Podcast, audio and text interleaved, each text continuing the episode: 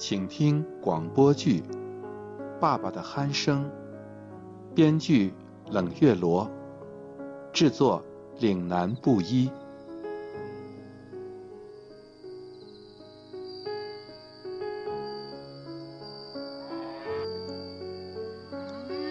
这是一个秀美的村庄，一条弯弯的小河穿村而过，河两岸。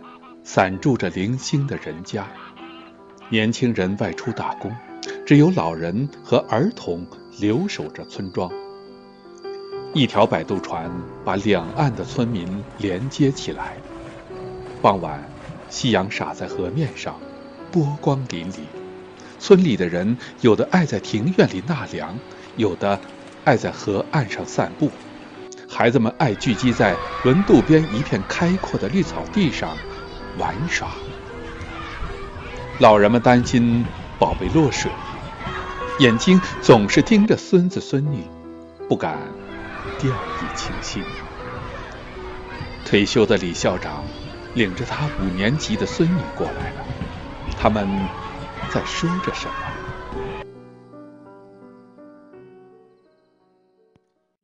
小乖乖呀，你把李白的《秋浦歌》。再背一次给爷爷听。嗯，好的。炉火照天地，红星乱紫烟。南郎明月夜，歌曲动寒川。这个“南”字要读三声。哎呦喂，晴晴，你连这个“南”字都不会读啊？哎，你知不知道李白死在哪里？我知道，我知道，这个我知道，死在他家洗手间。我听过我孙子读诗，诗里就是这么说的。里面还有个小理儿。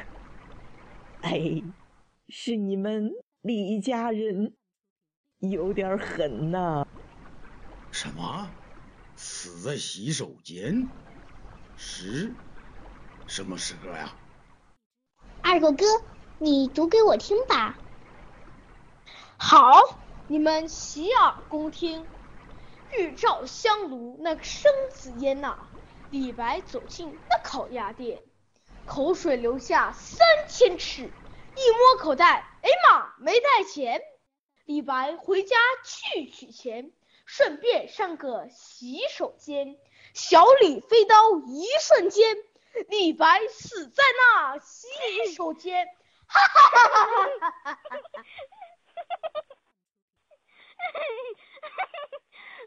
哈哈哈哈哈哈！你们这是搞笑版呢，孩子们。对知识呢，我们可要有严肃的态度。首先，古时候是没有洗手间的。李白吗？他死于安徽当涂，享年六十二岁。李白的族叔当涂令李阳冰在《草堂集序》里说：“公有疾气。”啊，这就说明李白病死的。当然，也有传说李白呢特别爱喝酒，喝多了捞月亮，这一脚踏空呢掉到水里淹死的。你们信吗？嘿嘿，反正我不信。啊！原来李白死在洗手间是假的呀！你这孩子，下次别糊弄奶奶了。谢谢李校长，还是您学问大。奶奶，我爷爷特别爱看书。我爷爷好棒，二狗哥，今天我们学了一首诗《爸爸的鼾声》，我背给你听啊。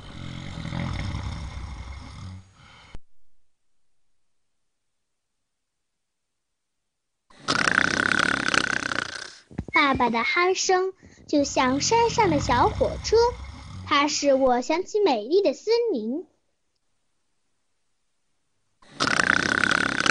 这个我会。们去年就学过了，爸爸的鼾声总是断断续续的，使我担心火车出轨了。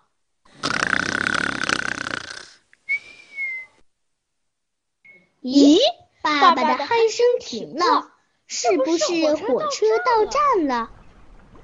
二狗狗哥，我想爸爸妈妈了。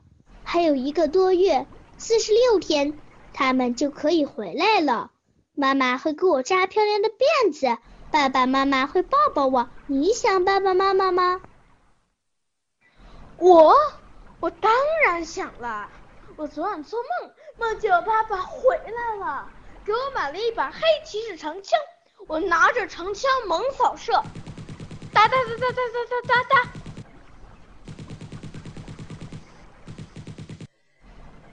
是啊，他爸答应给他买，就会省吃俭用买的。今年过年早，真好，过年我们就团圆了。孩子们回来就好，我只求平安。嗯，对呀，团圆就好，平安是福啊。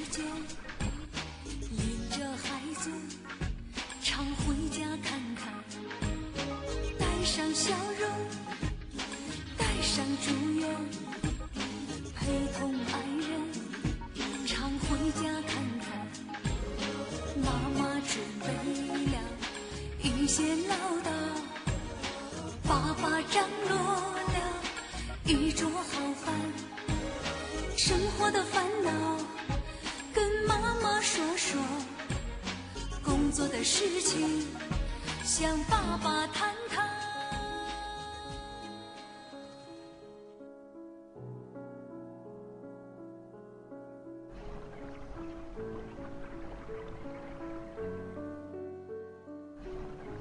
夕阳的余晖渐渐消散，天边出现了上弦月。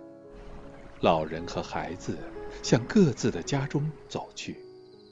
老人盼孩子归来的心情，就像一首歌里唱的：“盼星星，盼月亮，只盼早早回家。”孩子们盼爸爸妈妈归来，不仅仅是一个暖暖的拥抱，一个。可心的玩具，他们盼的心情苦涩多过甜蜜。霓虹灯下，父母的身影迢迢，乡间路上，爷孙携幼扶老。